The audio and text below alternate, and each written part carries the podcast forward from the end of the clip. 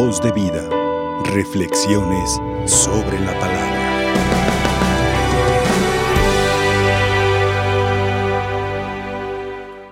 Cada una de las celebraciones eucarísticas que celebramos en estos días, antes de el sábado, de las vísperas del sábado que comenzamos el tiempo del Adviento, nos invitan y nos van a seguir invitando a la conversión. La invitación del día de hoy es muy clara. Levanten la cabeza. Primero, cobren ánimo, no tengan miedo, cobren ánimo. Levanten la cabeza, porque se acerca la hora de su liberación. Levanten la cabeza. Dice Daniel, el Dios al que sirvo me librará.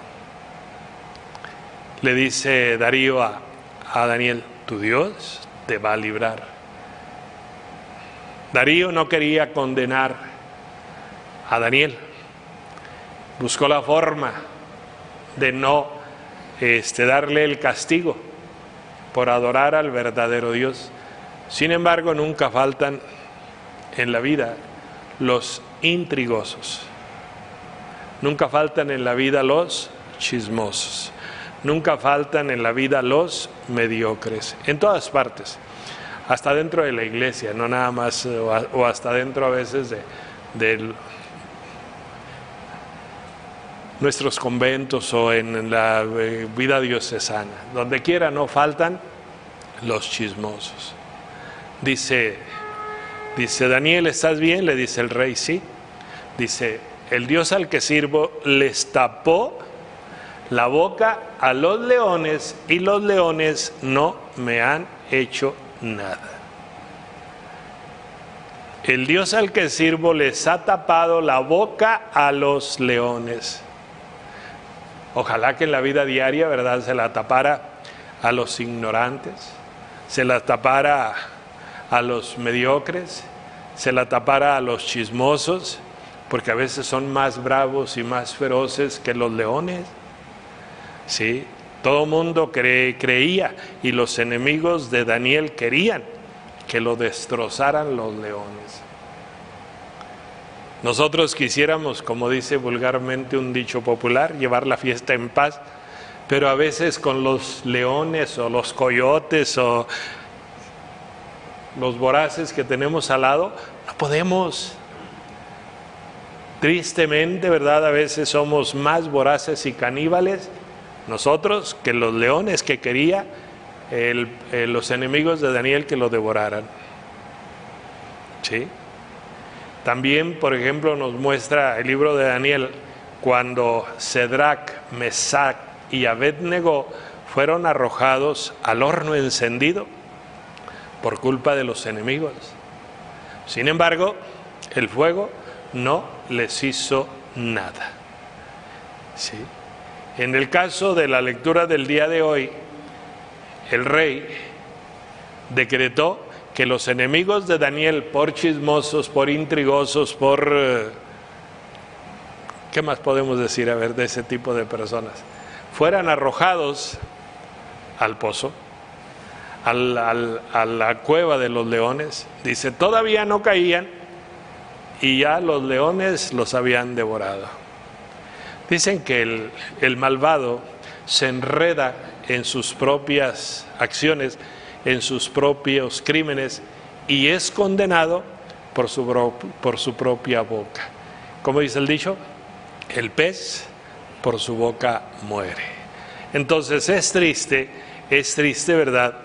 de que nosotros mismos vayamos cavando nuestra tumba y nuestra condena y seamos condenados por nuestras propias palabras. ¿Qué les dicen a los que agarra la policía, sean delincuentes o no sean delincuentes? ¿Qué les dice? Calladito, nosotros decimos calladito, te ves más bonito. La policía dice, no hable, porque todo lo que diga será utilizado en su contra. Si a nosotros nos dicen, mm, mm, calladita te ves, pero bien chula, ¿verdad? Entonces, ¿por qué? Porque si, decía por ahí un maestro que yo tuve, decía, no hables, porque si hablas la vas a regar. Mejor mantén la boca cerrada y con la boca cerrada te defiendes mejor. Y es cierto, con la boca cerrada nos defendemos mejor. Por eso, esas palabras de estas palabras del Evangelio, ¿sí? Cobren ánimo, ¿sí? Levanten la cabeza, porque se acerca su hora, la hora de su liberación, ¿sí? Levanten la cabeza, porque se acerca la hora de su liberación. Entonces, hay personas, dicen, dicen, yo no sé porque yo no vivo ahí, que esto sucede mucho en los matrimonios, donde el marido le pone la cabeza a su mujer en el pescuezo y ahí la tiene sumisa, sumensa, ¿cuál es la palabra? Sumisa, ¿verdad? Para no decir que sumensa, ¿sí? Este, eh, humillada, la hace perder su dignidad o al revés, la mujer al marido. Oyes, Dios quiere que tengamos dignidad, que recobremos, que recobremos la dignidad que Él nos dio. Solamente los esclavos iban con la cabeza agachada. Dice, los que hemos sido liberados por Cristo, no podemos ni debemos andar buscando hormigas o tesoros en, en el suelo. Tienes que ir con la, con la cabeza levantada, con la frente en alto para ver de frente a Dios. Pero no de manera altanera, como el fariseo del Evangelio, que le dice a Dios cuando va y se pone enfrente ahí del altar y le dice, Señor, agradeceme que soy bueno. Agradeceme que pago mis impuestos, mis diezmos, agradeceme. Yo sí soy bueno. Dice, es más, dice, no soy como ese publicano que está ahí atrás, que es de lo peor. Sí. Yo soy honrado, yo soy honesto, yo no, no, no he difamado a nadie, yo no he cometido adulterio, nada, soy bueno. Y el publicano que estaba allá atrás solamente ve a Dios no se, no se, se dirige a Dios, no lo podía ver de frente, porque tenía muchas culpas. Solamente le decía a Dios, Señor, ten compasión de mí, que soy un pobre pecador.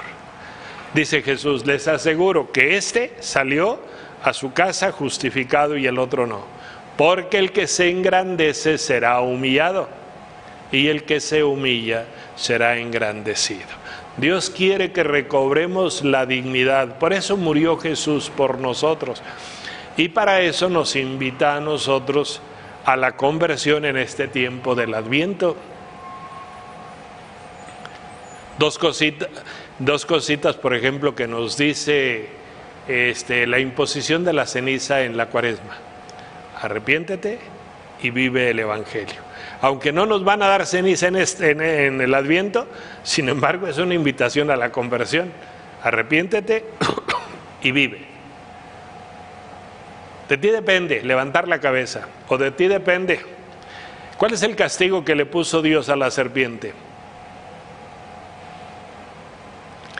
A Adán y a Eva los levantó, a pesar de que se habían equivocado. Y la serpiente la dejó que se arrastrara Ah, bueno, pues si quieres llevar la vida de las serpientes, arrástrate. Dios quiere que te levantes. Y por eso la invitación a la confesión. La conversión nos tiene que llevar a la confesión. Y la confesión nos tiene que llevar a la comunión. Y la comunión nos tiene que llevar a la vida, a la vida a práctica, a la vida. Sí, ¿por qué? Porque ya no tienes por qué andar con la cabeza agachada. Cuando en las parroquias les pedimos ayuda a los seglares, a ustedes, siempre ponen pretexto. Oye, necesito catequistas, es que no tengo tiempo. Oye, necesito lectores, no es que no veo, estoy ciega o ciego. Es que no traigo lentes. ¿Sí? Los invita uno para ministros de la comunión y lo mismo, pretextos. Algunos dicen, no, es que no soy digno. Le digo, no, lo que no eres, lo que sí eres es flojo. Sí, perezoso, perezosa, porque Cristo al morir por ti y por mí, quitó nuestra indignidad. Todos somos dignos, pero no todos somos acomedidos, no todos somos serviciales, no todos somos católicos prácticos, somos católicos pero este medios ateos, ¿sí? Entonces, no, ya Cristo murió y resucitó por ti para borrar tu indignidad y la mía. Así es de que deja de ser flojo, deja de ser apático, deja de ser indiferente y ponte a hacer algo por la iglesia. ¿Qué es lo que hacen los seglares? Ustedes, a ver, criticar porque no se hace nada en la iglesia. ¿Y quién es la iglesia? Pues todos los bautizados. Entonces, ¿quién no está haciendo nada? Pues ustedes. Ustedes son los que no hacen nada y todavía se quejan. La iglesia no hace nada. Pues sí, si todos los católicos son como tú y como tú y como tú y como tú, pues nunca vamos a tener católicos comprometidos con nada. Ahora volvemos. Católicos comprometidos con la lengua. Bla, bla, bla, bla, bla, bla, bla, crítica, difamaciones y todo. Dentro de la iglesia, por ejemplo, yo les digo siempre, con amigos como ustedes, ¿para qué queremos enemigos? ¿Por qué? Porque a veces son más peligrosos los, los, que están adentro porque son supuestamente los que conocen más a todo mundo, hasta el padre y hasta el obispo y hasta el papa, y le echan a todo mundo. Pues ¿para qué quiere uno enemigo si ya los tiene uno adentro, no? Entonces, ¿qué tenemos que hacer? Levante la cabeza, levante la testuz, no tenga miedo para ver de frente a Dios, pero comprométase en la Navidad, en la, en el, eh, bueno, en la Navidad, celebramos tres cosas. El pasado, Cristo que vino. Recordamos, Cristo vino. Luego, recordamos el presente, Cristo viene. Ábrele la puerta, conviértete, cambia de actitud, el reino de los cielos está por llegar. Cristo viene. Y luego, el Evangelio de, hoy también nos habla de la segunda venida. Cristo vendrá, pero vendrá en su segunda venida. Pero prepárate para tu muerte. ¿Por qué? Porque tu muerte está más próxima que la segunda venida. Tu muerte. Y más, pídele a Dios que no te pegue el COVID porque te vas más pronto. Pídele a Dios, cuídate. ¿Sí? Entonces, pues tenemos que estar que estar abiertos a la construcción de la iglesia. Cristo vino, viene y vendrá. Y celebramos los tres acontecimientos. Sí, porque si nos quedamos en el pasado, Cristo vino. Pues ya para qué celebras si ya vino. Pero si ya no viene a tu vida, pues ya valió gorro. De nada sirve que celebremos la Navidad. Ah, pero es que cuando me dan aguinaldo, cuando hacemos fiesta, que hacemos las posadas, que comemos de más. Ah, bueno, si esa es la Navidad que celebras, sí. sí. Para que un nacimiento, que ya comenzamos, para que un nacimiento esté completo, ¿qué le falta? A ver, díganme. Jesús. ¿Eh? Jesús. Jesús. Ahorita no está ahí, pero pues lo van a poner el día 24 en la noche. Para que un nacimiento esté completo, ¿qué le falta? Tiene a San José y a la Virgen, tiene al niño, tiene los pastores, tiene los reyes, le ponen un ángel, le ponen un diablito, le ponen pastores y borregos. ¿Qué le falta? Para que esté completo. ¿El nacimiento? No, pues ahí está el nacimiento. Ahorita eh, el Jesús que le van a poner ahí, pues lo, vemos, no es, no es, visible, pero ya sabemos que ahí va a estar. Él es parte del nacimiento. Para que un nacimiento esté completo, ¿qué le falta?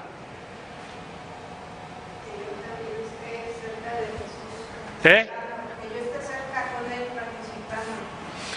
que yo esté adentro del nacimiento. Si ustedes no están adentro del nacimiento, de nada sirve que pongan nacimiento en su casa.